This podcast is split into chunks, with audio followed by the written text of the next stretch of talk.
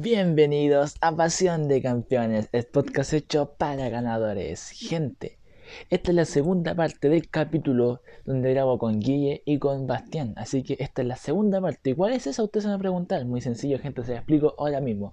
Es la entrevista a Bastián, las, las preguntas correspondientes y luego un jueguito que tengo, como lo comenté en el episodio anterior. Así que nada, espero les guste este episodio. Perdón por haberlo cortado en dos partes, pero era demasiado largo para hacer un solo episodio, dos horas y media. Así que bueno, Vamos ahora con la siguiente parte y lo dejo con la intro, gente. Nos vemos. Adiós.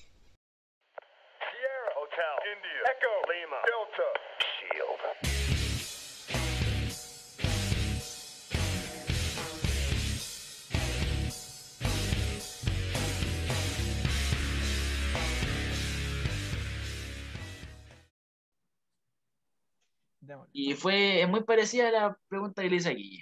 ¿Cuál fue tu mayor motivación para estudiar pedagogía en educación física? Mira, esta, esta pregunta creo que a veces eh, se hace en otras instancias también. Y mi respuesta es que yo siempre lo digo, o sea, a mí yo no estaba preparado, no tenía decidido qué es lo que iba a estudiar al terminar el cuarto medio. Y yo creo que también se puede reflejado en, en muchos de, la, de, los jóvenes, que se prepara para tú saber quizás en qué eres bueno o qué te vas a dedicar, y a veces uno queda a la deriva. Hay gente obviamente que quizás lo tiene un poco más preestablecido por la familia o, o por otras cosas, pero yo creo que la gran mayoría de los jóvenes a veces, y, y mm. puede estar el, el, mismo ejemplo de que hay jóvenes que se cambian de carrera o que no terminan una y esta, y pasa por eso, porque uno quizás no, el colegio no te, bueno, no te prepara a veces para algunas cosas y una de esas eh, está esto. Entonces, eh, yo creo que la mayoría llegamos a esa instancia eh, un poquito desinformados. No conocemos las universidades, no conocemos realmente qué, qué tiene cada carrera, ¿me entiendes? Entonces, ahí un poquito yo, yo encuentro que me guiaron mis papás, la familia, como decía aquí, o sea, importante el entorno que uno tiene y que te empujen a, a buscar algo, a buscar buenas decisiones. Y, y me motivaron, primero que todo, un, por mi parte, el interés en, lo, en el deporte, en el entrenamiento, en lo que es nutrición. Y de ahí fui enfocando un poquito eh, qué era lo que me gustaba. Yo creo que eso es lo primero, pensar qué es lo que te gusta. Porque como dice yo, o sea, tenemos que, nos tiene que gustar lo que hagamos. O sea, no podemos estar en algo en donde no, no vamos a ser felices o, o por solamente necesitar o por cumplir sociedad a veces. Sí. Escucha, no quería meterme yo, no quería dejar, no, no quería dejarlo hablar. No, dale, no Yo creo que hay algo ahí que, que, que bueno, para los, los, jóvenes a veces es como esta, este apuro por ir a la universidad y por todas estas cosas. A los 17 años, loco, ni siquiera tenía idea de la cuestión que hay que hacer. No tenía idea. O sea, tú crees que sabes algo, tú crees, pero en el camino de repente tú decís, oye, qué bonita esta carrera, igual está buena. O no sé, de repente vaya a trabajar tu primera pega y te topaste con justo, oye, este puesto me gusta.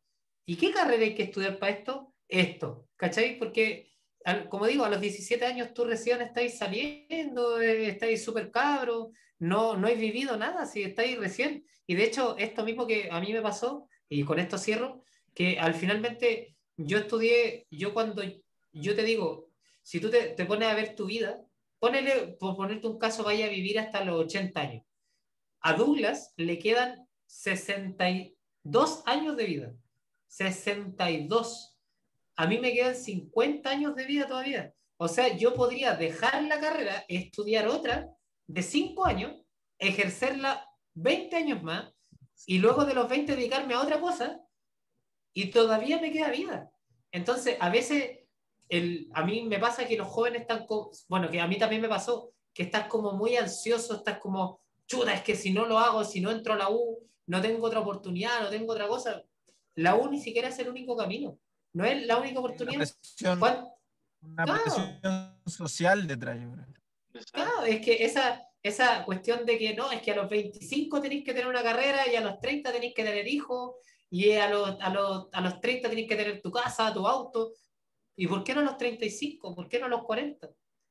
¿Por qué? ¿Por qué tengo que tener una casa? ¿Por qué tengo que tener hijos? ¿Por qué tengo que tener una carrera profesional? ¿Por qué? O sea, tienes 100 opciones, puede ser, Douglas puede ser un perfecto negociante, puede ser, no sé, ponele un día, no sé, vamos a poner un, un supuesto, llega y te llama, no sé, te llaman de, de TNT Sport, por poner una cuestión, y dicen, ¿sabéis que este cabrón nos gusta? Pucha, ven para acá un día y habla con nosotros. Quédate aquí, siéntate y, y participa. Y tú decís, chuta, y me gustó. ¿Y por qué no me a eso? Y de repente cambiaste toda tu, tu cuestión y porque te, te diste cuenta que realmente te gusta eso. ¿Cachai? Y puede pasar. O no sé, diste, diste el golpe en fútbol. De repente te miró un equipo de primera y dijo, ¿sabéis que este logo es bueno? Me gusta en esta posición. Pongo a Douglas y lo coloco acá. Y sabéis que te vamos a pagar un sueldo, no sé, un, un sueldo millonario y, y listo. Y tú decís, pucha, la carrera, chao. Y dejáis de estudiar la carrera. Y ahí quedó, ahí quedó el preu y ahí quedó todo. Y cambió todo. ¿Cachai? Entonces, a veces esas ansias te hacen tomar decisiones muy apuradas. Y, y a veces también eso que agregué yo de complacer a veces a la gente, a veces uno trata de complacer a sus papás. Y eso a veces hace mucha gente caer en errores muy grandes. Y ahí tenemos a la gente que trabaja en cosas que no le gustan, hacen cosas que no le gustan y lo hacen solamente porque, pucha, ya tengo la carrera, ahora me quedo aquí. Y se dejan, y en vez de vivir, se mantienen en, en una situación que, que puede ser que ni siquiera les guste. Yo he dicho, a mí el día que me deje la- de gustar la nutrición, yo, chao, me voy a ir a otra cosa. A jugar a la pelota. Sí, no, es súper importante, es súper importante lo que dice el Guille. Entonces, resumiendo, como te digo, no llegué claro, como muchos jóvenes no llegan, pero sí tuve el impulso y de la familia, en donde me hicieron ver ya qué es lo que te gusta aquí y acá. Entonces, las primeras opciones que surgen son, por ejemplo, kinesiología, que también por una cosa social te dicen, pucha, el kinesiólogo gana más, o nutricionista, o preparador físico, o algún área como de la salud. Y, y yo también esto siempre lo menciono, tengo a mi papá que fue ex deportista y a mi mamá que es pedagoga, que es educadora de párvulos, y siento que la carrera de pedagogía en educación física combina esas dos cosas. Entonces, eh, ingresé después de ver la universidad y ver eh, de qué trataba la carrera, en donde yo dije, mira, educación física, voy a ver todos los deportes, muchas cosas que a mí me gustan y es muy dinámica, y opté por eso. Pero ojo, sin estar seguro, ¿me entienden? Y lo que también eh, siempre menciono es que en el, después de terminar el primer año, yo dije, listo, esto es lo que me gusta, esto es lo que me apasiona, esto es lo que de verdad me hace bien y para lo que soy bueno. Y me, y me di cuenta que quizás yo antes pensaba que no tenía habilidades pedagógicas o habilidades sociales de comunicar, y me di cuenta que en la carrera las pude aprender y, y fui hábil para eso. Y las cosas que no sabía, las fui aprendiendo. Y me fui haciendo mejor. Y yo creo que terminando el primer año te puedo decir, listo, es- ahí sí me di cuenta que quería estudiar eh, pedagogía en educación física, por todo lo que conlleva, todo lo que aprendí, toda la experiencia. Ese es mi resumen familia, respecto a la- Me Yo- impulsaron de buena manera, por suerte, sí. Yo me estaba acordando Porque de. Yo me estaba acordando de que yo en primer año me pasó lo contrario. Yo en primer año dije, yo en primer año dije, puta la calle, weón. Es ¿Te diste cuenta también, por lo menos? sí, es que de, de repente, claro, yo dije, pucha, voy a ver alimentación y cosas de este tipo, y de repente llega el ramo de química, llega biología, llega eh, ciclo vital, llega un ramo de psicología y llega un ramo de, de, de bromatología, que es como a nivel celular y todas estas cosas, y a mí de primero a cuarto medio me iba pero como el ajo en esos ramos. Y cuando los vi, me tocó, me tocó anatomía, anatomía también. Y yo decía, yo no vengo para esta cuestión. Y segundo año, cuando me toca embara- embarazada, o sea, ver nutrición en el embarazo, cosa que yo, yo decía, jamás en la vida, o de niño, yo decía, es la cuestioncita que me vine a meter. Hubo momento de arrepentimiento.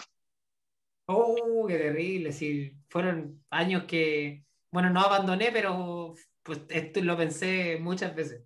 Y esta cuestión no es lo mío. Se mantuvo firme. Bueno, con el tema de, del, del Bastián, tuvo influencia de, lo- de los papás, porque bueno, el profe, el profe Beto, que le digo, Humberto Vega, fue exfutbolista. Y más la, la mamá que, que es profesora de párvulo. Y ahí tuvo una gran influencia, y aparte, bueno, el profe Beto, desde, desde que yo lo conozco, que Ejemplo, estaba- claro. que estaba en Ejemplo la que está desde sí. Y además ha podido sacar un, un ejemplo a seguir, posible de alguna, de alguna forma, de, de su papá y de su mamá. El profe Beto ha estado con, con alumnos desde que yo tengo memoria desde que estoy en esta casa que el profe Beto tiene la escuela. De hecho, aquí, desde 2005 creo que tiene la, la escuela el profe Beto. Yo llegué a esta casa en 2006. 2005. Bueno, qué gran, gran respuesta de Bastián. Qué nostalgia. Sí, es impresionante. Bueno, vamos con la segunda pregunta. Si no hubieras estudiado pedagogía en educación física, ¿qué te hubiese gustado estudiar? Yo creo que esa pregunta viene súper bien a, a- este, a estos tiempos en donde uno ya experimentó algo, porque quizás si esta pregunta no se la hiciese antes o en el primer año de universidad, ¿verdad? Uno quizás no tendría también muchas nociones, porque a veces uno le gustan muchas cosas o no está seguro de ciertas cosas. Pero ahora, si, si puedo responder eso, yo creo que, ¿qué me hubiese gustado estudiar? Yo creo que cualquier otra eh, profesión ligada a, a la salud, al área del entrenamiento, a todo lo que actualmente eh, yo sigo en las redes y lo que también me he ido instruyendo un poquito. Pero yo creo que es muy, muy linda y muy importante la, la otra área, lo que hace el guía, o sea, impresionante y, y otras carreras también, en el mismo caso de la kinesiología también, una carrera Sí. muy, muy importante. Así que sí, yo, yo creo que así acotando muy, muy brevemente mi respuesta a eso, cualquier eh, carrera del área de la salud, porque uno también puede dar su, poner su granito de arena y aportar también a la sociedad en general. Y en este caso, yo lo, lo puedo hacer desde el área de la pedagogía actualmente, pero si no, me hubiese, sido, me hubiese gustado hacerlo desde cualquiera de esas otras áreas que, que existen. Que siga ligada al- entre el deporte y la salud. Exacto, a lo que es salud general. Se esperaba. Me esperaba la respuesta. Bueno, vamos con la tercera, a ver qué tal está. ¿Alguna vez te tocó asesorar a un deportista de alto rendimiento? A Douglas. Douglas, Douglas, el gran Douglas. No, la verdad es que no he tenido la oportunidad de, de asesorar a alguien eh, de alto rendimiento, o sea, pro- propiamente de alto rendimiento. Yo creo que también es porque yo creo que eso se va dando con el tiempo. Yo creo que nadie, son pocos los que quizás terminan su carrera y de inmediato eh, se van a algún área tan, tan específica, por, por así decirlo. Yo creo que eso te lo va dando la experiencia y tam- también habla quizás también de los buenos profesionales en donde no te va a ir a meter a un lugar donde tú no estás preparado al 100%. Lo mismo que quizás si me llegase un- una persona que quiere entrenar para alto rendimiento, yo le diría, ¿sabes qué? Mira, yo te puedo ayudar, te puedo hacer eh, el camino, por así decir, pero voy a llegar a cierto punto en que o una me tengo que especializar detalladamente más o derivar. Entonces, yo creo que eso es es súper clave, porque obviamente está, está en juego eh, uno como profesional y también que va a afectar al, a la persona que está confiando en ti y, y que pasa mucho, o sea, pasa con a veces con los influencers o con cierto, cierto tipo de gente que, que cree que sabe o cree que, que puede entregar cierta información a la población y terminan haciendo las cosas mal.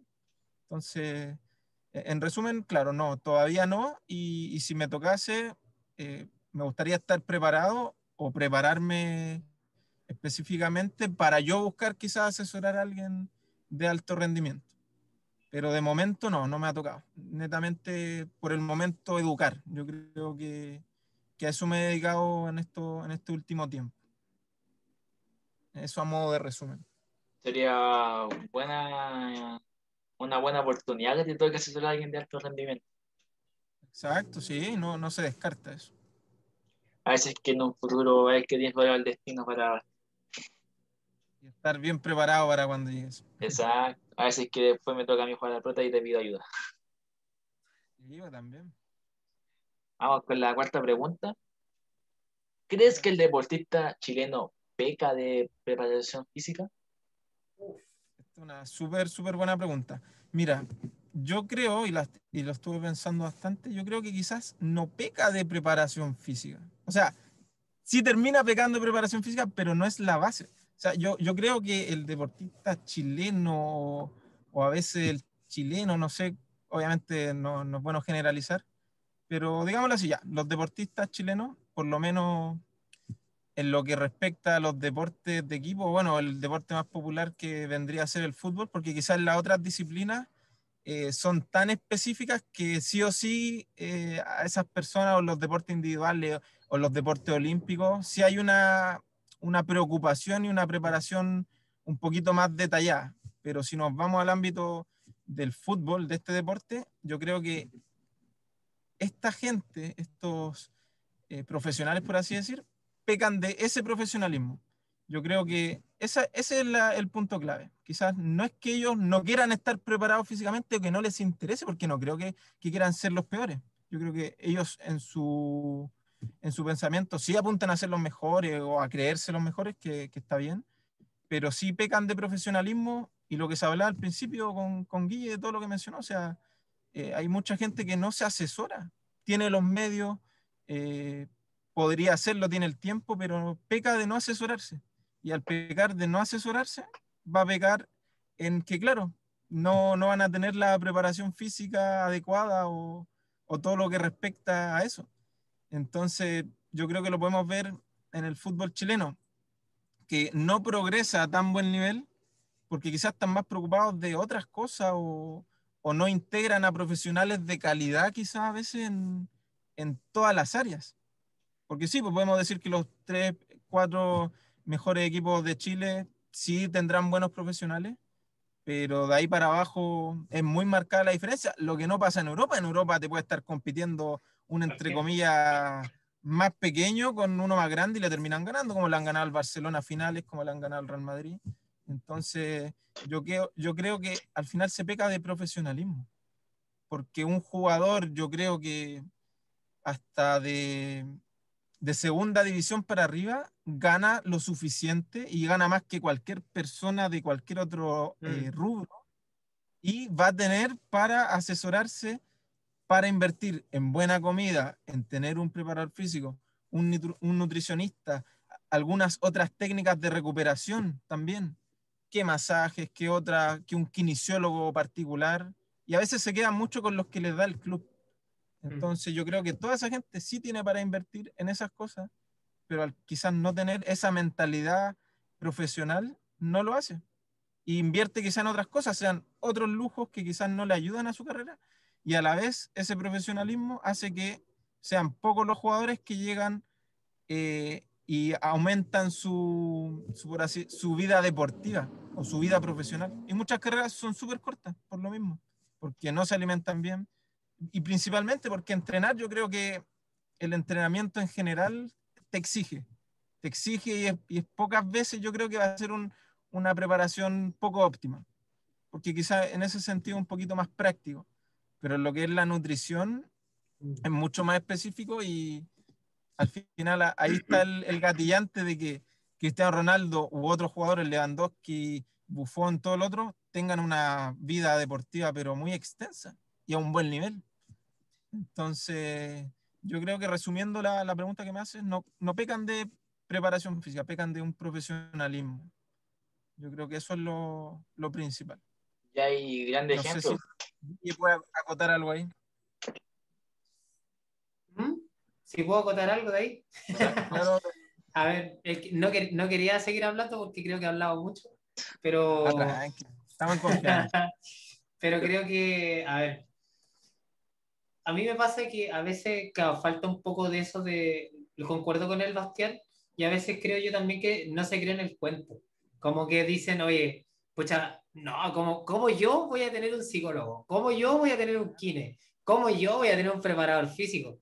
Es que está muy estigmatizado el hecho de, de antiguamente, bueno, ahora está un poco más normalizado quizás, el, el preparador físico y el nutricionista. Antiguamente era para clase alta y ahí hacia arriba olvídate. O sea, ¿qué persona? O sea, o sea, si yo, antiguamente, si hace 10 años Douglas decía, oye, yo estoy con Nutri entrenador, te, wean, te hueverían de aquí hasta el cielo. ¿Qué te, ¿Qué creí? claro. Ese es el mensaje, ¿cachai?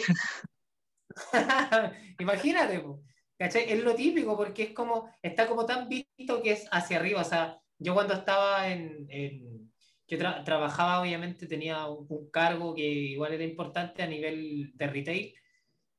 Las reuniones típicas, toda la gente que, que era tipos que tenían, ganaban su look y todo, todos tenían nutricionista, todos tenían entrenador, pero la persona, las personas que tú ves más hacia abajo, no, ¿cachai? Porque no hay una mentalidad de, de decir, oye, esto tengo que invertir en mí. Hay gente que, por ejemplo, invierte en conocimiento, invier- invierte en magíster, el futbolista, el deportista, tiene que invertir en su, tiene que invertir en su auto que es su cuerpo. O sea, tiene, en- en- para ponerle buenas ruedas, tengo que utilizar un entrenador. Si yo quiero utilizar buen combustible, tengo que un nutricionista. Si yo quiero andar bien a nivel mental y quiero aguantar una carrera larga, ¿qué necesito? Un psicólogo. Entonces, todas esas cosas finalmente hacen que el deportista sea más íntegro. Y esa cuestión te saca ventaja. Un tipo que, por ejemplo, yo pongo siempre el, el caso del Matías Fernández. Matías Fernández era un tipo excelente futbolísticamente hablando, pero a nivel mental era el tipo, o sea, si Matías Fernández mentalmente no andaba bien, cagaba. Y eso le pasó toda la carrera cuando fue a España y en todos los, todos los, todos los clubes que estuvo. Entonces, eh, que, si hubiese, por ejemplo, un psicólogo que hubiese dado en el clavo con él, Matías Fernández estuviésemos hablando de otra cosa. Si a Matías nunca le faltó calidad, nunca le, es indudable la calidad de, de Matías Fernández. A nivel de preparación física, el, el mismo puede decir, a Matías Fernández jamás le faltó preparación física. Ya, por ahí se lesionó alguna que otra vez, varias veces, sí, hartas veces. Pero va a ir más ligado, quizás a la nutrición puede ser. Pero, sí, pero va más ligado también al, al aspecto psicológico. A, a ese aspecto que, claro, si a ti te pilla estresado siempre, claro, a nivel del el estrés genera ciertas cosas que también te Pero hacen ser más débil a, a nivel físico, vaya a pelotas más débil, y eso obviamente en, en una jugada dividida te, te puede, te puede cortar la carrera. Entonces, a veces siento yo que el chileno se cree un poco el cuento. E- Esa, a mí esa cuestión me pasa. Lo mismo, jugamos con Brasil ahora. Bueno, que Brasil, loco, son 11, ya acá están en los mejores clubes, todo lo que queramos. Pero Chile le puede ganar. Y Chile en la historia, al- ahora en estos últimos 10 años, Chile ha demostrado que Chile le puede ganar a Brasil. Pero siempre falta, quizás ya, en, en- en Brasil en el Mundial nos faltó la suerte. Ni siquiera nos faltó preparación, no nos faltó nada, nos faltó el chispazo de suerte. Eso, eso nos faltó. Pero como digo, o sea, nosotros le podemos ganar a Brasil perfectamente, pero tiene que partir de crear descuento. O sea, yo creo que, ah, yo creo que el partido Chile-Brasil va a ser un partido a muerte, no va a ser fácil para Brasil. Y yo creo que en este minuto, yo creo que Neymar, yo creo que todos los, los futbolistas brasileños, luego no pueden ni siquiera dormir porque juegan con Chile. Yo creo que está más cagado Brasil psicológicamente que Chile. Yo creo que Brasil dice, chuta, nos tocó con Chile. ¿Te acordáis la última vez que jugamos con Chile? La Entonces, em- sufrieron. Empezáis, empezáis a acordarte y decir, chuta, Chile no fue fácil. A Chile tenemos que ir a jugarle, tenemos que ir a ganarle. No podemos ir a pasear, porque a Chile no te lo vaya a pasear. A Chile le va a ganar 1-0, o va a ser un empate, o, o va a ser un 2-1, o ya, digamos que Chile se, puta, se fue a- muy hacia atrás, una mala táctica, y ya te ganaron. ¿Cachai? Pero si Chile se te planta bien, Chile le puede complicar mucho a Brasil. Pero ¿en dónde va eso? Aspecto psicológico, aspecto físico. Alexis Sánchez podemos ver claramente que llega, llega físicamente al partido, puede llegar al partido, no sé si va a llegar, pero si llega, Quiere, pues, lo más importante es que Claro. quiere llegar. la mentalidad de él es que, ¿cuál es la mentalidad de él? Loco, yo quiero estar en- quiero jugarle a Brasil y quiero ir a ganarle a Brasil. ¿Ustedes creen que la generación de hoy en día, esta generación de fútbol, se quiere ir por la puerta de atrás? Loco, estos van a ir todos a pelear. No están ni ahí con Brasil. Exacto. Todos van a ir a pelear a Brasil. No van con la mentalidad de decir, oye, nos vamos en octavo. Loco, hagamos historia y ganémosle a Brasil en Brasil. En la Copa América, que supuestamente está arreglada, vamos a ganarle a Brasil, loco. Esa es la mentalidad, sino muchos de ellos quizás va a ser su última Copa América. Entonces, ellos quieren ganarla. Si no, no están ni ahí con, con- no, Brasil es el más difícil, sí. Están en su casa, sí. ¿Es más fácil para Brasil? Sí, probablemente sí. ¿Son favoritos? Sí. Pero esa selección va a ir a pelear hasta el último, ah, va a ir a pelear hasta la última pelota. Y ese partido, uh, yo creo que va a ser histórico. De verdad que yo me espero un partido más emocionante que el del Mundial. De verdad. Sí. No, y si Chile termina, yo creo, si Chile gana a Brasil, yo creo que perfectamente podríamos ilusionarnos y decir. sí, Yo creo que. Chile, yo, yo lo dije en, un- en una historia de Instagram, para mí Chile es uno de los campeones, puede ser campeón, perfectamente puede ser campeón. El otro es Uruguay y para mí está Brasil. Brasil, Uruguay, Chile, cualquiera de los tres campeones. Yo en un momento también mencioné que Chile podría ser campeón. Dejo afuera Argentina, pero yo a Uruguay, a, Chile y a, a Brasil, yo los considero que pueden, cualquiera de los tres puede ser campeón. Porque Uruguay también, varios jugadores eh, salen de, van a salir de, de, de esta, están en el mismo tiempo, en la transición. Está Suárez, está Cavani, y hay otros hacia atrás también, pues, el mismo arquero. Entonces hay varios que por ahí están en la misma transición. Y créeme que Uruguay también está en lo mismo. O sea, Uruguay la mentalidad que tiene es ir a ganar esa copa. Y si te toca con Brasil, ir a ganarle a Brasil. Pero yo creo, tú créeme que de verdad que Brasil tiene más presión que Chile en este minuto. Porque Brasil está en su casa y Brasil cree que porque está en su casa gana. Porque Brasil supuestamente es imbatible en casa. Y te ha demostrado, te, te demuestra la historia que Chile en la casa de Brasil te hace partidos peludos. Y no, nunca se va a regalar. Cosa de ver el mundial, no. Sí, eso, e- ese partido de, del 2014 te, te dice todo.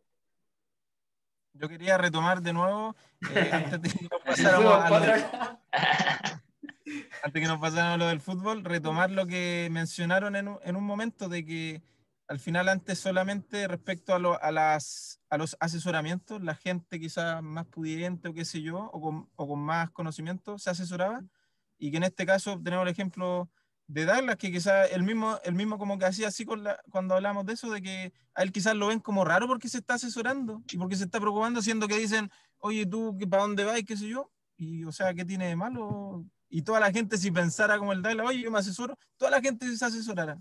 Sería mucho mejor para todos. Bacán. Entonces, ahí va la poca preocupación en general por, No, como tú decís, Guille, o sea, creerse el cuento. Oye, Yo sí, creo que- yo quiero y- jugar todos los fines de semana y me creo el cuento y me asesoro. Listo. Y yo, y yo diría, mucha gente del entorno de Douglas probablemente todavía consumen quemadores de grasa, todavía consumen, dejan la marraqueta de lado, todavía dejan de tomar algunos elementos como la bebida. Entonces hay gente que lo hace, ¿cachai? Y, y ahí tú decís, chuta, hay un cabro informado versus otro que no. Entonces el que está informado, en cierta forma, lo hace más sencillo. Y esa es la diferencia, ¿cachai? Pueden llegar al mismo punto, sí, probablemente pueden llegar al mismo punto porque hay hartas cosas que tienen, tienen que ver, el talento y otra serie de cuestiones. Pero inevitablemente para Douglas puede ser más sencillo ahora, que tiene cierto conocimiento de, de que sabe lo que puede, tiene, tiene que comer, sabe cuál es un, tiene, tiene un cierto límite. En cambio, las otras personas no. Otras personas pasan del negro al blanco. O como todo y no sé, estoy en pretemporada y subo 10 kilos, o soy eh, Douglas y, y me mantengo incluso mejor que cuando estaba eh, activo eh, jugando fútbol. ¿Cachai? Porque Douglas, Douglas, por ejemplo, tiene una medición que yo siempre le digo que es crítica, que es el muslo. Douglas tiene como 10 centímetros más de muslo en la actualidad. Y eso lo generó en, en cuarentena.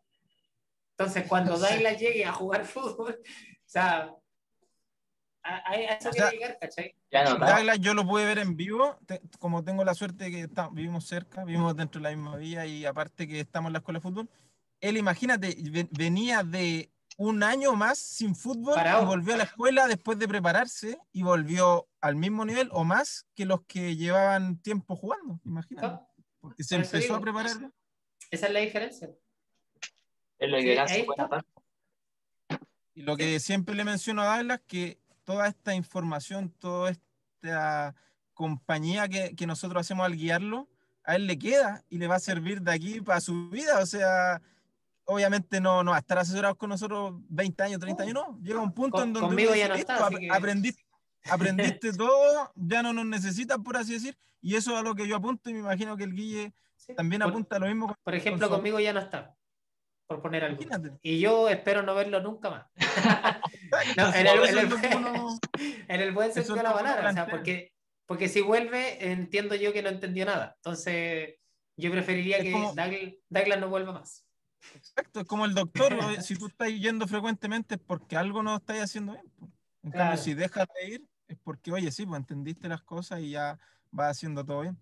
Entonces, al final, todas las personas que se asesoren en algún momento, si uno puede dar un consejo para la audiencia, es que les va a servir y no es que lo van a necesitar de por vida y que lo van a ver, No. con, no, es que voy a gastar mucha plata, no. Es un tiempo, aprende, te formas y después lo aplicas en tu vida y lo transmites. O sea, qué mejor que lo que uno enseña, que uno estudió, Sí. lo transmita a gente que quizás que no sea del área y que esa gente aprendió tanto contigo que sea capaz de transmitirlo a su hijo, a su entorno, a quien sea. Exactamente. Exacto. No, quería mencionar una cosa que antes, al principio de la pregunta, el- lo que decía Bastián de la diferencia. Voy a poner un ejemplo. Iván Morales en Colo Colo, siempre le cedo con el Guille con él. ¿Por qué? Porque salió el tema de, de que hacía fiesta, el joven piscolero. Y vamos a ver, tiene 23 años y aún no ha explotado en, acá en Chile. Acá en Chile aún no explota con la edad que tiene. Y nos vamos después a Europa. Voy a poner el caso de Mbappé, por ejemplo, que a los 19 años ya había explotado. El caso de Ansu Fati, con 16 A los- años a ya estaba 17, debutando. exacto, en el el chico que está ahora en la selección, ¿cuál es el nombre del chico? El... Ansu Fati. No, no, no, ¿El ahora en la selección chilena. El Ah, Clemente. un tenemos- chico con rulito. Ah, ¿Cómo se Regá? También, pues tiene cuánto, 19 años. 20 19. Sí. Imagínate. Y casi era un gol de Uruguay. Ah.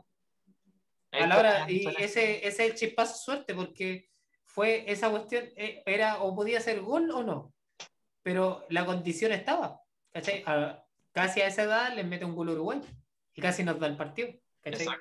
El golpe es suerte. Completamente. Y, se- Y se no quita que pueda hacer algo en lo que quiera.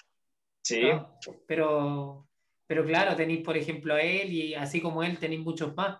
Por ejemplo, a mí, nadie me quita que, por ejemplo, Leonardo Valencia, que quizás tiene buena calidad y todo, baje tanto su rendimiento por cosas como esas.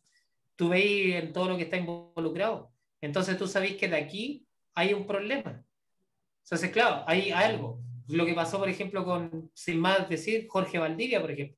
Jorge Valdivia, que en varias entrevistas yo lo he escuchado decir, oye, yo a los 30, yo recién chanté cabeza, a los 30 años, Mismo caso de Pinilla. Pinilla, otro ejemplo más.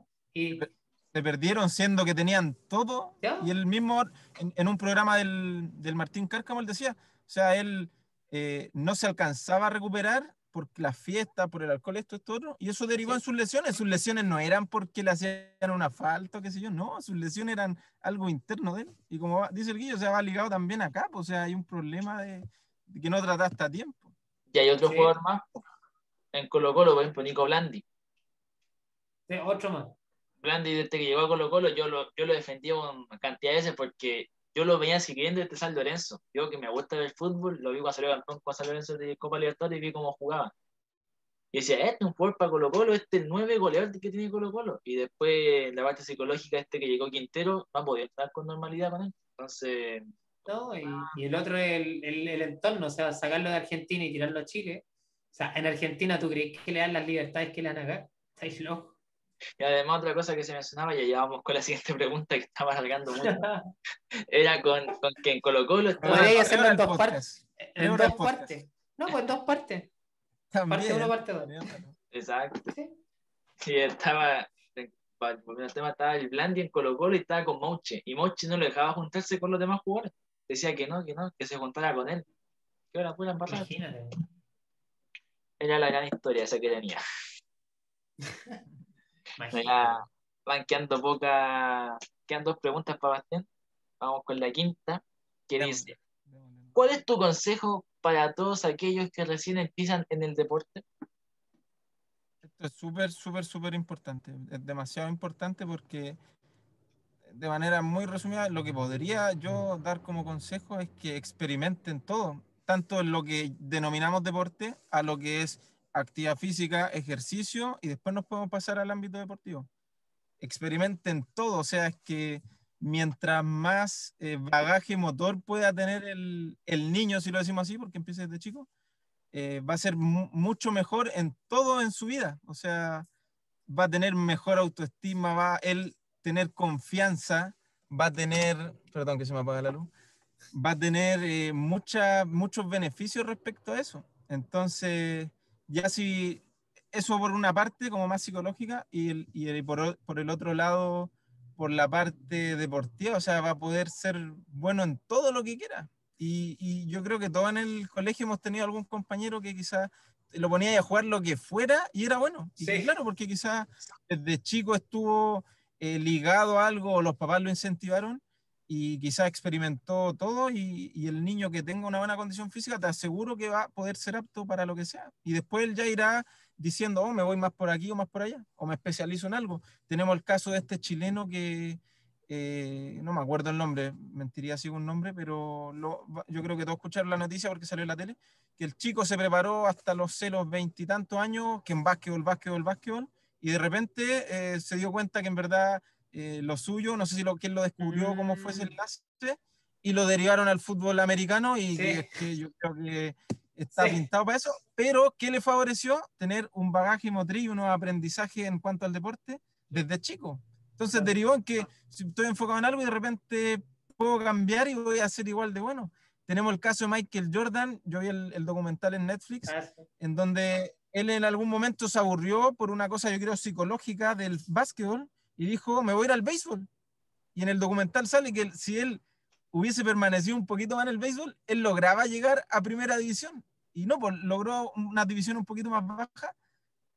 Pero imagínate la calidad de deportista que era para, ir, para irse a algo totalmente diferente. O sea, si hablamos que un futbolista sea el básquetbol, quizás no sea tan, tan extraño, tan cosas, cosas tan diferentes. O del básquetbol al, al fútbol o otro deporte en equipo. Pero pasar del básquetbol al, al, al béisbol, o sea, es completamente, es muy, muy diferente. Y eso te lo, al final te lo da eso, que mientras más experiencia puedes tener.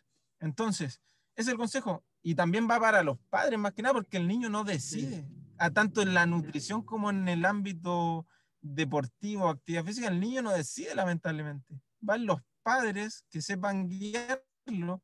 Y si los padres, y los padres también tienen que asumir que si ellos no tienen el conocimiento, asesorarse. O sea, no creo que ningún padre quiera algo malo para su hijo, entonces, con mayor razón, asesorarse es el consejo que yo le doy a los, a los apoderados de los niños más chicos en la escuela de fútbol. O sea, sabes que tu hijo tiene mucha habilidad, esto, esto, otro, pero si tú no te preocupas de que él coma bien esto, esto, otro, Claro. lamentablemente no llega un punto en que no va a poder hacer mucho más. Y el niño puede tener todo el talento del mundo y quizás cuántos eh, talentos se desperdician por eso, por el, el poco asesoramiento, por la poca iniciativa. veces. Pero resumiendo la, la pregunta es eso, o sea, que el niño que haga, primero que, no sé, que haga trekking, que salga, que, que salga a caminar, que salga al parque a colgarse las barras, que después de eso pase a un deporte de combate, que después de eso pase a un deporte en equipo, que pase a natación, que pase por todas las áreas dentro de las posibilidades, obviamente, de una persona. Tampoco sería ilógico decir a alguien que, como, como Guille mencionaba, que hasta para alimentarse a veces se ve limitado, que esté el niño en una escuela de todo, pero sí hay opciones, a veces hay opciones de la municipalidad o de qué sé yo, y a veces solamente basta con esa iniciativa de los padres y con, con el- la preocupación. Pero ese es mi principal consejo, que ha- hace todo lo que prácticamente quieras, pruébalo, aunque no seas tan bueno, prueba. Yo me acordaba de, de un Eso ejemplo también claro, que es Zlatan Ibrahimovic. También, Sí, Lo iba, a men- lo iba a mencionar. Karateca, karateca creo que era. Sí, era karateca. Imagínate. Sí, Lo iba a sí, mencionar. sí, pues, esas paras que tiene son únicas. po. Los goles, los goles que ha hecho ha sido esa, esa disciplina que él tiene. O sea, que levante la, la pata hasta acá arriba a un jugador de la altura del lata y que no, y que no Sí. le pase nada, que no se lesione, es una cuestión. Sí, Eh, eh, por eso digo, eh, y hay, hay otros casos más, pues Cristiano Ronaldo, por ejemplo, también hace triatlón. A lo que se meta. Va a ser una máquina. ¿Te acordás cuando el lo- otro día, el otro día me informaba. en la- No, dale, no. Dale, no. El otro día me informaba que el. Puede que la pronunciación mía no sea muy buena. El Khabib, el de artes marciales mixtas, Ujú. El que le ganó al, al, al- ¿Cómo se llama? Al McGregor. Sí, Uno que es como, no sé si medio ruso, no sé si dónde. sí, sí. Y él parece que también pues, terminó su periodo competitivo, su carrera competitiva en el MMA, y ahora como que está, está pensando dedicarse al fútbol. Y él decía, sí, pues me gustaría, pero me tengo que preparar. Pero imagínate pasar de la, la lucha al y lo pueden hacer porque tienen la habilidad. Hay más casos. Usain Bolt, por ejemplo. Sí, vos también. También. Usain Bolt. Y tenemos, chico. cuando, no sé si cacharon las pruebas que le hacían a Cristiano Ronaldo también de velocidad contra velocistas. Sí, Ah, el sí. documento. El documental Cristiano Ronaldo al límite. Sí. Entonces, imagínate. A eso, a eso apuestan hoy en día.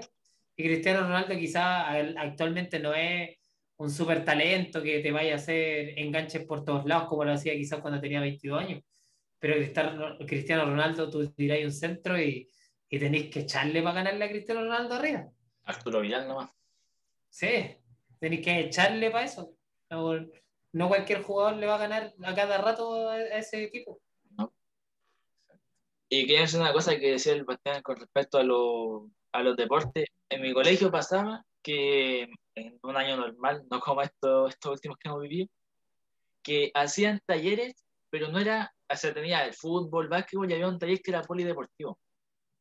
Yo me metí una pura vez ese taller en, en segundo básico, porque no, ten- no sabía qué es lo que era. Y el profe nos explicó lo que era y nos mostraron el fútbol, el básquetbol, el handball un, uno que era como el béisbol, pero que era con la mano y, y patear el balón, ¿Ya? El El- y el otro era el, el vóley. O sea, nos montaron diferentes deportes para que los niños de a poco fueran teniendo esa iniciativa.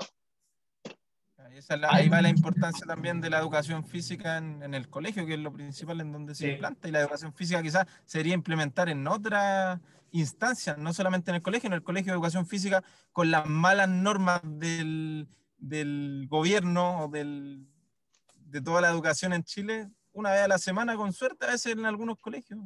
Y ni siquiera tienen la- lo necesario para hacer una buena clase. Eso era el, el- el pecado que tiene Chile con educación física, o sea, te lo querían eliminar en, en los colegios. En mi colegio, Sí. de hecho, educación física no es una materia en sí, es un taller.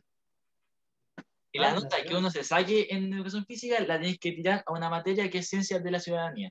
Y tampoco tengo Se desvaloriza, se desvaloriza toda esa. Sí.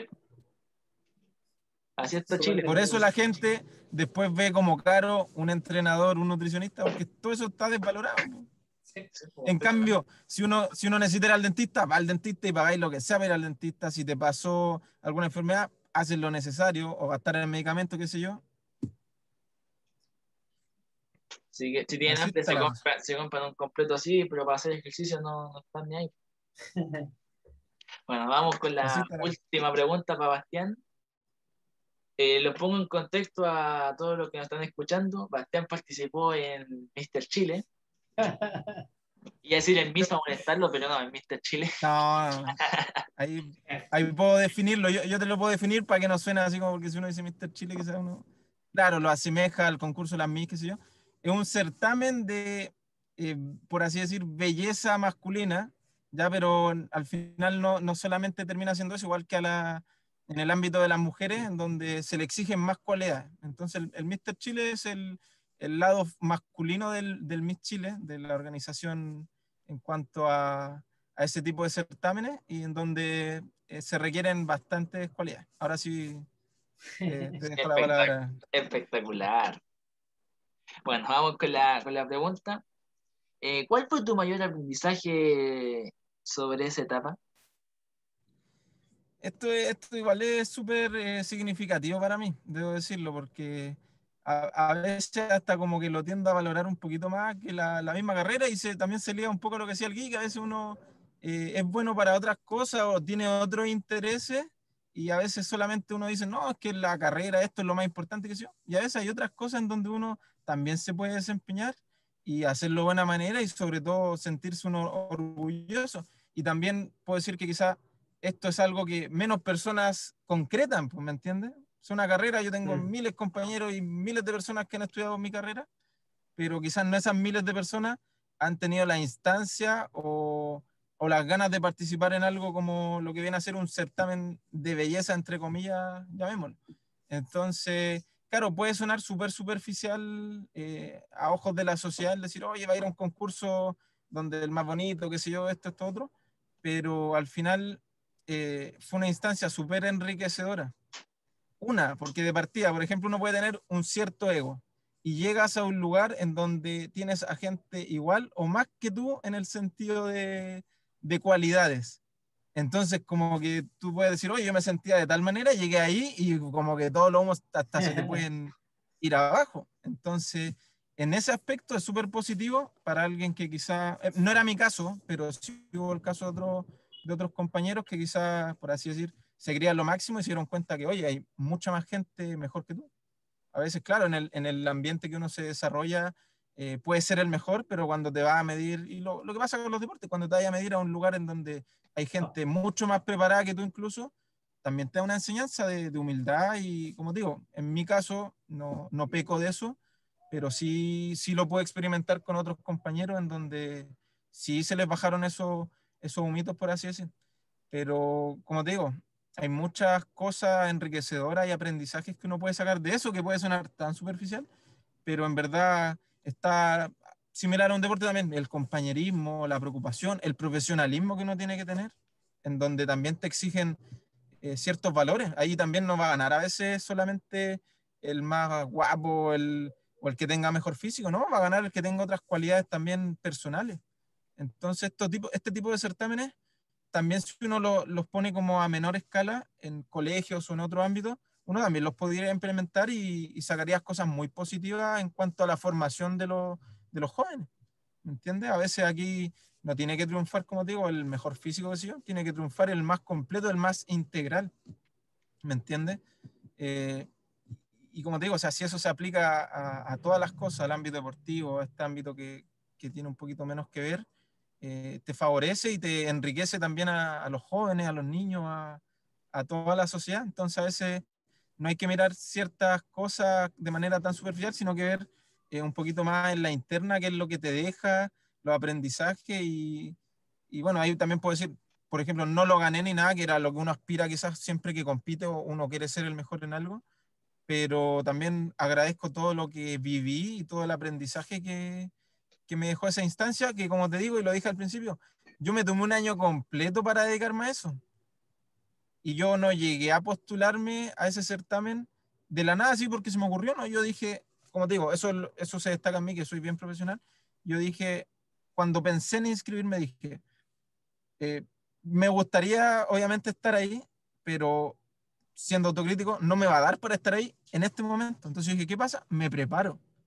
Y esa fue la primera instancia que aquí también sacamos y lo ligamos a la nutrición. Fue la primera instancia en mi vida a los 23 años, ahora tengo 27, en donde me asesoré con una nutricionista. Ahí no conocía al Guille, quizás lo seguía por las redes o, o, quizás todavía no lo conocía, pero eh, me asesoré con una nutricionista que también es muy buena y también estoy muy agradecido de lo que aprendí, porque fue la primera instancia en donde me di cuenta, oye, ¿sabes que yo sin esa asesoría no hubiese estado apto para competir en un certamen donde, como te digo, fuera de, de las cosas, eh, cuali otras cualidades más fuera de lo físico, te exigen lo físico, obviamente. Claro. Entonces, si voy a ir a una, a una, instancia en donde uno de los puntos importantes de eso, me asesoro. Y no me asesoro una semana antes o un mes antes, me asesoré unos tres meses antes para llegar en mi mejor condición y quedé muy satisfecho con eso también.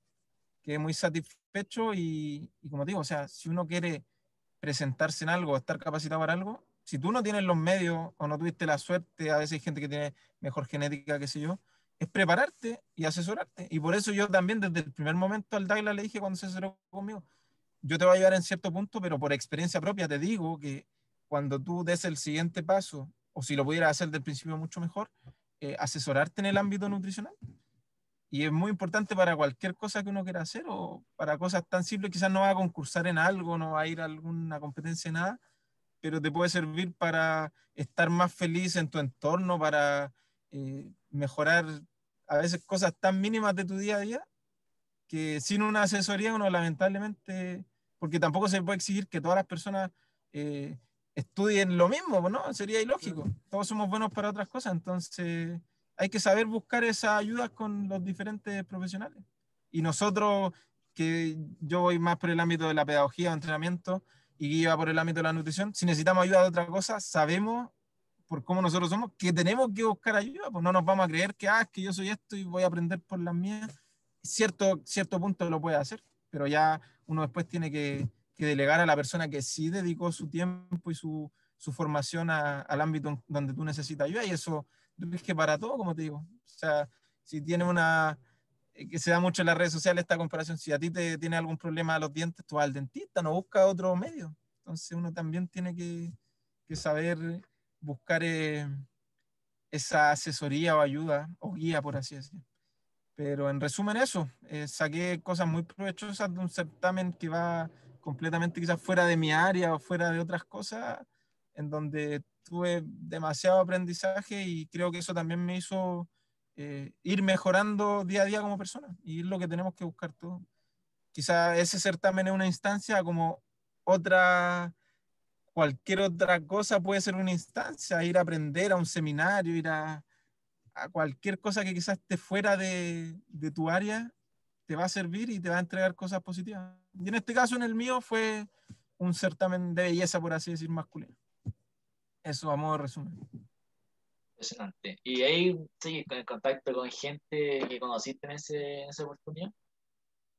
De alguna manera sí, pero también eh, después de haberlo vivido me di cuenta que quizás no era también lo que me hacía más feliz. A veces uno piensa que, oye, es lo que quería o qué sé yo, y en verdad al final te sirve de experiencia y, y te desliga un poco de ese mundo. No te, puedo, no te puedo decir que el día de mañana no lo retome, quizás lo pueda retomar, pero me desligué un poquito, si se puede decir. Esto fue hace tres años y hace como prácticamente ya dos años, casi de cuando empezaron la, las pandemias. Yo creo que me desligué un poquito de ese mundo y también pues, uno eh, a veces tiene ciertos problemas o cosas que pasan en la interna y, y, también te hacen darte cuenta que quizás no es lo más importante.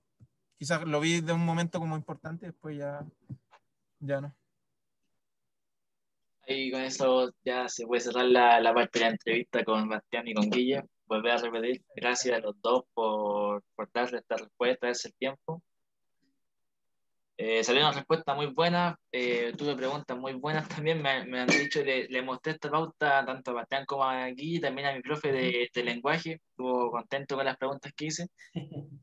Así que se cierra la primera parte de este podcast. Eh, salió muy buena. Vamos ahora con un, un, jueguito para ir cerrando ya esto. A ver qué tanto saben de fútbol. Son preguntas no, no tan, tan complicadas. Alguien con, con, su experiencia, con la edad de Guille, va a poder saber. ¿Qué quiso decir con eso? Yo debo asumir, yo, yo debo asumir que a pesar de estar ligado con el entrenamiento, la actividad física, los deportes, no me informo de manera tan detallada, así que no, no creo que me haya muy. Yo creo que va a perder aquí con el. no, no sé. No, son. Todas tengo, tengo tan como alternativa. Cualquier cosa tiene la alternativa. Entonces, ay, ay. Hay un, un achunte, un de Tim Marina. No ayudaste, no ayudaste. me, me, lo esperaba, los conozco los dos y sé que no, no, no se informan mucho. ¿Qué puedo esperar de Guille que te cobre el bueno, vamos. Esta es la venganza por todo lo que me humillaste por el Colo Colo en 2020. Era impresionante. Bueno, vamos con la primera pregunta, a ver qué tal andan. Máximo goleador en mundiales. ¿Le doy la alternativa oh. o alguno sabe la respuesta? Ah, esto no hay una pregunta para cada uno, sino que los dos podemos responder. Para los dos podemos responder. La alternativa. Máximo goleador de los. A ver, da la alternativa, ¿eh? Ya, en primer lugar tenemos a Pelé. Segundo, a Fenómeno Nazario. Tercero, a CR7. Y cuarto, a Miroslav Klose. Eh, oh, a ver, espérate. Es que depende del. Eh, CR7. Ya, Basti. Yo me la juego por. ¿Cuál yo, eran de nuevo? Pelé. Yo estaba entre. Pelé. Yo estoy es, entre dos, pero. Es Pelé, Nazario, CR7 y Close. Es que ese. Ese yo me la juego ese, por Pelé. No. Es Ah. que lo que pasa. Puedo, mira, puedo dar mi respuesta que no estoy seguro. Que lo que pasa es que está entre Close y, y CR7. Pero CR7 yo no sé si lo rompió ahora. Eh, entonces te quedas con, con CR7. No, a ver, no, a ver, espera, deja, no me quedo con Close. Sí, me quedo con Close. La, eh, correcto, es Close. porque Sí. Klose es el máximo anotador de los mundiales con 16 tantos. CR7 Sí. es el máximo anotador del fútbol en, en- en total. pa- Sí, y aparte que lo que rompió ahora fue la Eurocopa, ¿no? en la Eurocopa. Y Pelé, si mal no recuerdo, es el que lleva, el que hizo más goles en una final del mundo, que fueron 5. O Cacha. 3, ya no, no me acuerdo Sí. bien. Un punto Oye, para, un- para Guille. Un tipo, un tipo informado este muchacho, ¿ah? Sí, es su trabajo, él tiene, él tiene que estar informado. Yo vivo fútbol. Ya me tocará hacerle preguntas de nutrición a ver si se ríe tanto. No, ahí no. Preguntas de biología y química, que, Oh, que tuvo, no. tuvo biología y química. Tuvo física también por ahí. Biología y química, Biología, esos dos ramos fueron los que se han ido mal. Y física un poquito mejor. por ejemplo, las reacciones redox, por ahí van a sonar. Con decirte que en física tengo promedio 7. Nada más. Ya, listo. Vamos con la segunda. Va aquí ganando. ganando. Equipo con más Copa Libertadores. Ah, no. Les doy la ¿Hay alternativa. alternativa? Sí. Sí, por favor. Boca Junior, Flamengo.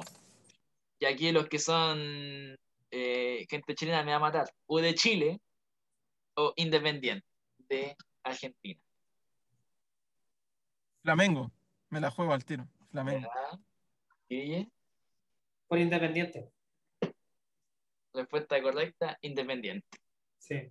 Independiente. Siete.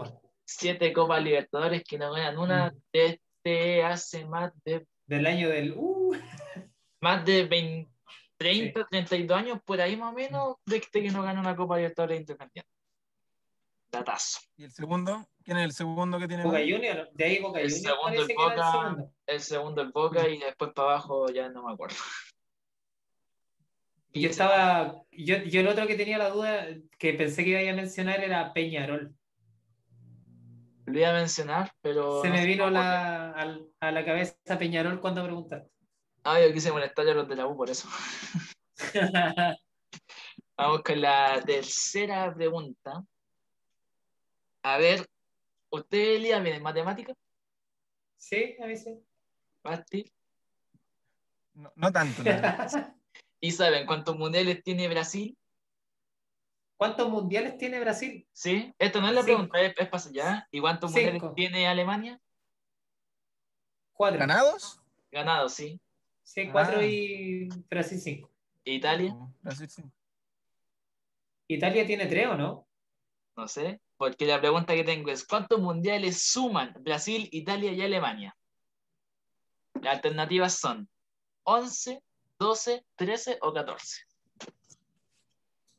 Doce. Basti. 14. 14. 13. Ah, ¿no había, ¿no había alternativa 14? Sí, pues sabía. 13. Mira, Trece. Ah, ya, ya. 11, 12, 13 y 14. Y la respuesta correcta son 13. Ah, Anduve más cerca. Creo que. ¿Cuánto dijo el Guille? ¿Cuánto Trece. dijo? 11. No, pero aquí al, No, principio, tres. al principio dijiste 12. Ah, sí. Oh, me, equivoqué, me equivoqué en la suma. Imagínate. ah, no, espérate, pues estaba bien. 5, 4 y 3. Sí. ¿Y quién? ¿Italia tiene cuatro mundiales? Ah, yo pensé que tenía tres. Ya. Ahí Impresionante. está. Y aquí nos vamos a la prehistoria con esta, esta pregunta. Sede del primer mundial de fútbol. ¿Uruguay? No tuve ni que decir la. Inglaterra. Uruguay, Uruguay, dato. Se jugaron, fueron, si no estoy mal, creo que 17 o 13 equipos. Una de esas dos era y el campeón fue Uruguay. Exactamente. El, 20 el año 22, ¿no?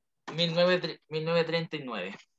Casi. Este, este es un podcast informativo. Estamos aprendiendo. Oye, pero, le- pero bien, me faltó un me faltó un mundial de Italia. De verdad que yo pensé que tenía tres. Yo igual pensé, igual pensé lo mismo y después viendo que me di cuenta que no. tenía. ¿Y cuáles son los cuatro? Ya que tanto que se ríe usted, señor. ¿Qué ¿Los cosa? años de los cuatro? ¿Los cuatro, los cuatro mundiales cuáles son? Uh, yo con las fechas soy malísimo. Yo lo único que sé es que ganó uno hace un tanto tiempo atrás. Es la de Fabio Canavaro, ¿no? 2000, año 2006. La que le ganó a Francia. Exacto, con la expulsión de Zidane. No, el cabezazo. Vamos con la última pregunta, ya para ir cerrando esto, ya un capítulo muy bueno, muy extenso. Podré que editar yo solo esta cuestión. Me to- Me toca la pega. Bueno, en el año 2026 se jugará la Copa del Mundo en tres países.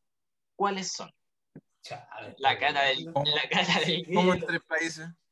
Va a ser, pues, países. va- a a jugar en tres países. Va a ser, por ejemplo, como en el 2002, el Mundial de Corea-Japón. Sí, se va a jugar en tres países a contar desde ahora. Sí. Pero tenéis la alternativa. Obviamente que la tengo, pues no voy a ser tan mala leche de no darle No. alternativa. Yo no sé ni siquiera. ¿Es en Sudamérica o no? Ni idea. Las alternativas son. España, Portugal, Inglaterra, Chile, Argentina, Brasil o México, Estados Unidos, Canadá. Ya esa. Es la C. Igual sí. Para no poner la misma, digo que la otra España, ¿cuál dijiste? España. España, Francia, Inglaterra, España, Portugal, Inglaterra. Bueno, la Sí, alternativa, estar correcta, informado. la alternativa correcta es México, Estados Unidos, Canadá Sí. en el año 2026, aunque ha salido una noticia de que Canadá no podría participar por una cuestión de que tiene Estados Unidos. Ni Sí. Hay que informarse más sobre eso. Y el, y el siguiente mundial es el que están viendo que fuera en Argentina, Brasil o Argentina, Brasil, Chile o algo así. Algo Que así. el, el siguiente mundial, te tengo, tenía la duda yo, no me acordaba si era el que viene ahora o el, el otro. No saco el cuento, ganó, ganó el Guille. No, lejos, lejos. Como, como les dije al principio, no estoy tan informado en esas cosas como más, Se podía esperar. más específicas. Bueno, y con esto se puede cerrar mi participación en la primera temporada de Pasión de Campeones, no latado. Eh, bacán haber estado compartiendo este episodio con Bastián y con Guille, dos, dos gente con dos tipos espectaculares profesional. Como personas son, lo son aún más, se han- me han ayudado mucho. Y nada, ¿qué, qué más decir? Eh, muy contento por el episodio, salió todo muy bonito, me lo esperaba de hecho, porque con el, el Guille ya me había pedido hacer un episodio en Pasión de Sí. Campeones. Cuando- de hecho, creo que fue cuando le mandé el primer episodio que grabé de 15 minutos, me dijo que él quería participar. Le dije al tiro, le dije, ya, ya, al tiro, voy. Exacto, y Ay, ahí- y había que hacerse el tiempo. Y a mí se esta idea yo la, la tuve de este, el tercer episodio de Pasión de Campeones. Y se la comenté a mi mamá y le dije, ¿sabes qué quiero invitar a, a Minuti? Le dije. Y me dijo, ah, sería una muy buena idea, es un profesional. Y De hecho, y de hecho, de hecho yo pensé que la entrevista iba a ir para otro lado, pero bueno, te la comentaré por, para posterior. Yo, iba- yo, yo venía más preparado, cuando dijiste que sí, yo iba más preparado a, hablar de nutrición específico en, en futbolistas. ese Ahí, ahí, ahí sí que, uf, Se ahí viene, sí que- se viene después ahí, de eso. ahí, ahí Vale. tenía harto porque tenéis, por ejemplo, para hablar de la nutrición, la diferencia que hay entre un arquero y un delantero, quién es el que gasta más energía, que mágicamente no es el mediocampista, que es lo que dicen, qué nutrición tienen los árbitros, que eso también es interesante. Los árbitros también tienen su preparación, hay árbitros que tienen, han cachado árbitros, por ejemplo, a este pelado que, que, que siempre aparece en los mundiales. Está que- mamadísimo. Está- mamadísimo. espectacular. Entonces tú veis, eh, no sé, pues hay los guardialíneas, los guardalíneas también, que tienen que estar de aquí para acá todo el rato. El mismo árbitro, la preparación que tiene que tener, pues este corre toda la cancha para allá y para acá. Entonces ya ahí en resumidas cuentas sabes que no es el mediocampista el que gasta más energía, es el árbitro. El árbitro. Eh, ca- Claro. Entonces, la- las, las tipos de las envergaduras físicas que tienen los distintos jugadores. No es lo mismo un central que un delantero. Y uno sabe que te piden distintas cosas. El mismo capacidad técnica, son distintas cosas. Entonces, hay nutrición distinta también para cada tipo de persona. Tipo de ya, ya está dejando un, un interés tipo- ahí para el hay- próximo sí, episodio. lo voy a dejar ahí. El tipo, de, el, el- el tipo de evaluación que tienen. A veces, no sé, pues no sé si ha pasado Douglas que de repente anda el Nutri o la Nutri con un caliber midiéndolo a todos y, y ¿qué les mide? pues? Hay algunos que te miden, por ejemplo, lo- los hue- eh, qué tipos de huesos tienen, que también se puede utilizar. sí. ¿Eh? Sí, hay hartas Yo una vez fui a cosas. la MET, yo una vez fui a la MET y con un nutricionista cubano, creo, y me hizo una medición así como detallada de hueso. y Sí, sí, pues eso es un- una evaluación eh, pentacompartimental, así se llama, de cinco componentes. No tengo idea de lo que dijo, pero está bueno. Mira, lo que pasa es que todos conocen el- la grasa músculo y tú puedes medir, por ejemplo, hueso corto, hueso largo, Claro. puedes medir, eh, eh, ¿cuánto se llama esta cuestión? Circunferencias, ¿vale? ¿Cuánto te mide el bíceps o el muslo? Que son cosas que yo pido. Entonces, todas esas cosas te funcionan para algo, ¿cachai? Entonces, hay hartas evaluaciones que se pueden hacer en ese tipo, bueno. Lo bueno es que Douglas no, no se va a quedar sin temas, parece, para su. No, otra, eh, esa es otra, es otra Eh, conversación para... Tengo Yo Yo hago un ofrecimiento también, yo hago un ofrecimiento y un adelanto de que yo me estoy interesando mucho en lo que es el entrenamiento físico en los gamers y también ahí podríamos tener la ayuda de- Ah, sí, del Sí. Guille para la nutrición en gamer. sí. O sea, aquí, aquí el mismo Daila, él, yo creo que si, le, si se enfocara ¿Es- un poquito al ¿Es competitivo en gamer el Dailas? ¿Ah? ¿Es gamer Dailas también? Sí, pues 24 Oh, no puede ser. Esa parte no la conocía. Sí, lo que va también- tiempo libre. También dejo mi interés por ahí de, de participar ya De cuando hecho, tenga voy a ver si es, que, si es que se puede ver la tele. Mira, loco. Así que temas va a tener el Douglas parece. No, tengo temas para rato, tengo un montón de cuestiones planeadas, así que se viene la segunda temporada de Dora Tao en Spotify. Muy bueno. Ay, o sea, ahora estamos cerrando así como de manera Están, sí, por- importante tu, tu temporada. exacto, porque bueno, en un principio iba a cerrar con el capítulo que subí el día viernes, creo que fue jueves, Mm. con mi profe y unos compañeros. Pero durante, durante la, la semana y le comenté a Guille y a Bastián, dije, esta es la oportunidad para cerrar con broche de oro. Sí, Mira. Así que Oh, Súper honrado. ¿Qué te puedo decir? No. espectacular. No, Douglas, de verdad agradecemos, pero Sí, también, eh. inmensamente este ofrecimiento y el poder aportarte sobre todo. Y al final es una instancia positiva para ti, positiva para nosotros y para la audiencia, para todos quienes escuchan esto. es más que nada para ellos que se creó todo esto de Dora Tao y más es Pasión de Campeones. Yo en un principio quiero estar informando a toda la gente sobre lo que pasa en el mundo del deporte. Sí es bien que este mes me he ido más en el fútbol, pero es que tenemos Copa América, Eurocopa, la Copa Chile, Sí, se vienen partidazos en el fútbol nacional, entonces Como te Ya. mencionaba, tu, tu podcast tiene que salir de, aparte de la gente del colegio, tiene que salir, yo creo, le da para... Mira, Voy a contar una anécdota que me pasó al principio. Yo cuando creé el podcast, yo tenía el link copiado y le iba a mandar a un grupo con unos amigos que son eh, el Maxi, un- que juega en Cobreloa, y el Alen, que también está en Cobreloa, que es uno de mis primos. Y me equivoqué de, de chat porque estábamos leseando con el TNT Sport el atletismo. No sé que lo ubican del, del Dani. Y yo sí, pongo sí. Arrie y me salió el, el Instagram del Dani Atleta po, y le mandé a él el podcast sin querer. Y lo escuchó y me mandó un video y me dijo, no, que estuvo bueno. Y yo quedé, Pero qué mal verdad. Mira, como digo, la- si las redes sociales tienen algo es que te acercan a las personas.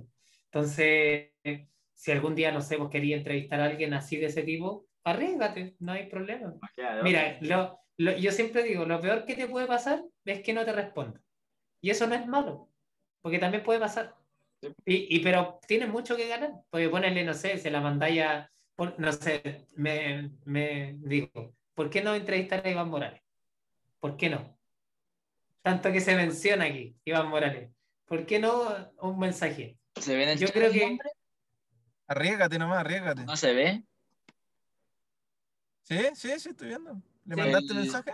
A Nico Maturana, hablé con él un, un tiempo, un tiempo. Imagínate. ¿Cachai? ¿Por qué no?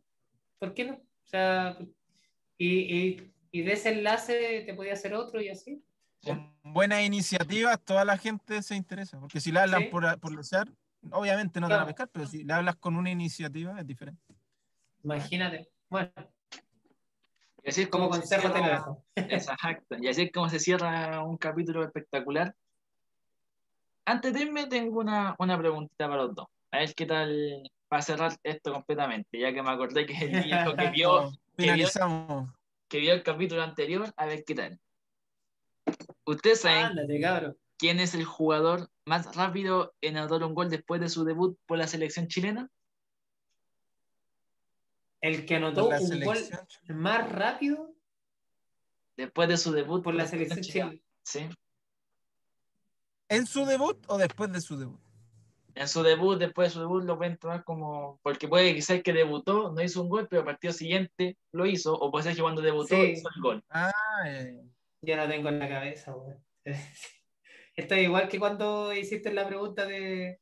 de unas pistas, unas pistas. Sí, ¿A dónde Eh, está ahora? ay, ¿Cuánto- ¿Cómo se llama este weón? Ahora mismo está, está, está por Chile todavía, pero está en la convocatoria para la Copa América. Y Sí. actualmente milita en un equipo de segunda división. ¿Segunda división? Actualmente están en segunda división ¿Sí? y hizo el gol más rápido. ¿Sí? ¿No saben? Brereton. ah, no. Brereton. No, a ver, eh, Brereton. Brereton. ¿cómo?